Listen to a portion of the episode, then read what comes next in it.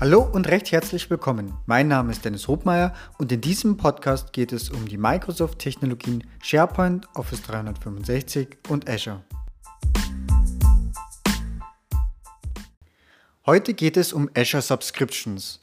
Und zwar, wenn wir mal davon ausgehen, dass wir noch in einem sehr frühen Stadium sind, in, was das Thema Azure betrifft, dann stellt sich oft die Frage, ja, wie organisiere ich mich denn da überhaupt? Ne? Wir haben 270 Dienste ungefähr, so mein letzter Stand. Und ähm, ja, ne, wir haben ein Thema Kosten, wir haben ein Thema Berechtigungen. Wie strukturiere ich das Ganze? Und wenn wir eben bereits Office 365 einsetzen und zum Beispiel bis dato nur eingesetzt haben, dann nutzen wir bereits auch einen Azure-Dienst und zwar Azure Active Directory. Indirekt eigentlich auch mehr, weil Office 365 natürlich äh, selbst der größte Azure-Kunde von Microsoft weltweit ist. Aber äh, wir gehen jetzt einfach mal nur auf das ein, wo wir auch direkten Einfluss drauf haben. Und in Verbindung mit Office 365 ist es eben Azure Active Directory. So, darum, äh, da drin sind alle Benutzer und Gruppen. Das heißt, das ist natürlich genauso wie auch aus dem On-Premise Active Directory der Kern der Authentifizierung und das Backend. Ist gegebenenfalls auch mit dem On-Premises Active Directory synchronisiert.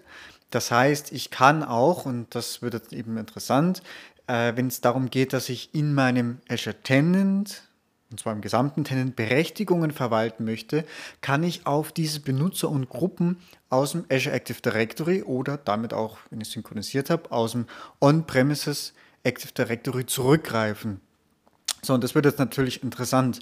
So, das heißt, wir haben einmal unseren Tenant, damit ist auf alle Fälle verknüpft Azure Active Directory.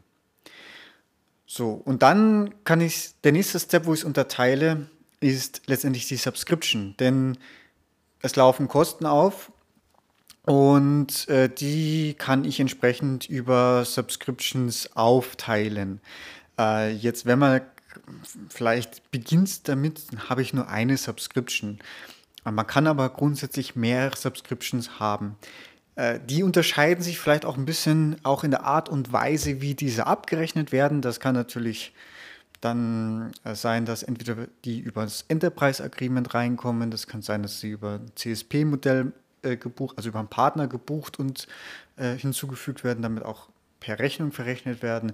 Das die einfachste Variante, was ich auch selber machen kann, ist, dass ich auf die Azure-Seite gehe und sage, okay, hier ist meine Kreditkarte, dann habe ich ein ganz klassisches Pay-as-you-go und ähm, ja, verrechne direkt.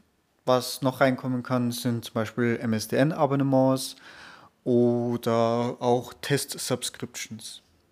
Und wenn ich, also gerade in größeren Organisationen, die eben auch ein Enterprise Agreement haben, ähm, oder grundsätzlich wäre es auch mit CSP zum Beispiel möglich, na, also was, man versucht dann auf Subscription-Ebene bereits zu organisieren, denn auf der Subscription, ja, da laufen die Kosten auf und da kann ich es am besten auch teilen und auch natürlich im Überblick behalten. Das bedeutet, was man in großen Organisationen versucht, ist, dass man auf der Subscription-Ebene das zum Beispiel auf die Abteilungen oder Projekte bereits runterbricht, dass man sagt, okay, ich habe da eine Abteilung, die was ich, Entwicklung ähm, oder Produkt XYZ, die haben einen bestimmten Bedarf an Azure-Diensten, um dort etwas bereitzustellen und äh, dieses stellt man dann Ihnen eine eigene Subscription zur Verfügung. Es wird auch mit Sicherheit gewisse Core-Infrastruktur-Themen geben. Das heißt, es wird on top einfach eine Core-Infrastruktur-Subscription äh, geben, die dann zum Beispiel auch ein VPN-Netzwerk bereitstellt, um dann vielleicht auch oder auch mit, mit gewiss zum Beispiel in die anderen Subscription auch entsprechend ein äh, Netzwerk aufzubauen. So, das geht aber zum Beispiel auch Subscription-übergreifend. Ähm, so, und je nach Subscription kann man natürlich auch festlegen, dass die zum Beispiel eine Pay-as-you-go ist natürlich, ich habe da erstmal kein Limit, das heißt, ich kann da so lange, äh, können Kosten auflaufen, ja, solange bis meine Kreditkarte das noch bedienen kann. Und andere Modelle haben zum Beispiel auch ein Limit Und damit kann ich natürlich auch so ein bisschen ne, über die Kostenkontrolle vorbeugen. Wenn ich natürlich mehrere Subscriptions habe, äh, gerade wenn ich ein Enterprise Agreement habe oder vor allem nur dann, weil da gibt es nämlich noch ein paar APIs, wo ich mit Power BI andocken kann. Das heißt, da kann ich noch wirklich eigenes Reporting machen und auch so Langzeitreporting. Das habe ich aber schon mal in einer eigenen Folge behandelt. Genau. Ähm, der nächste Punkt ist eben das Thema Berechtigungen. Wenn ich eine Subscription habe, kann ich auf die Subscription berechtigen. Ähm, das ist eigentlich so die, der zweithöchste Punkt. Ne? Die erste Berechtigung ist Tenant, zweiter ist, ist äh, und beim Tenant, da gibt es nur einen Owner. Bei der Subscription, da kann ich eigentlich beliebig viele Administratoren hinzufügen, die dann auf, wenn ich das im einfachsten Fall mache, sage ich, okay, hier ist der Admin, der darf auf alles auf die Subscription zugreifen, dann darf der auch auf die Subscription und alles, was da drin liegt, äh, zugreifen. Das kann man natürlich noch ein bisschen aufdröseln, kann sagen, okay, darf nur äh, lesen oder auch lesen, schreiben, erstellen, äh, bis hin, dass man es auch mischen kann, dass man sagen kann, okay, er darf grundsätzlich mal alles in der Subscription lesen, darf aber zum Beispiel virtuelle Maschinen starten und stoppen. Ne, das wäre vielleicht so ein bisschen, wo man vielleicht auch einen Helpdesk sieht, dass man sagt, okay, da darf jetzt nicht unbedingt Ressourcen erzeugen, aber er darf administrative Tätigkeiten vornehmen, wenn es denn notwendig ist.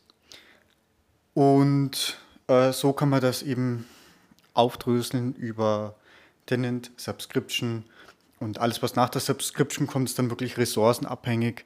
Ähm, also kommt da im Prinzip noch die Resource Group äh, dazwischen und dann wirklich am Ende die eigenen Ressourcen. Genau, das ist eigentlich so das Thema, wie man die Subscription handhabt und ja, das als kleinen Input, wie man eben einen Azure Tenant aufbaut. Okay, danke, tschüss.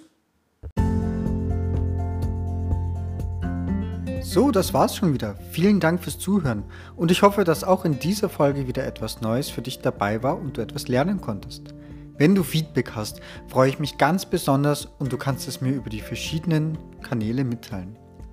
Wenn euch dieser Podcast gefällt, ist meine größte Belohnung und Motivation eine 5-Sterne-Bewertung bei iTunes. Ich danke euch und bis bald. Tschüss!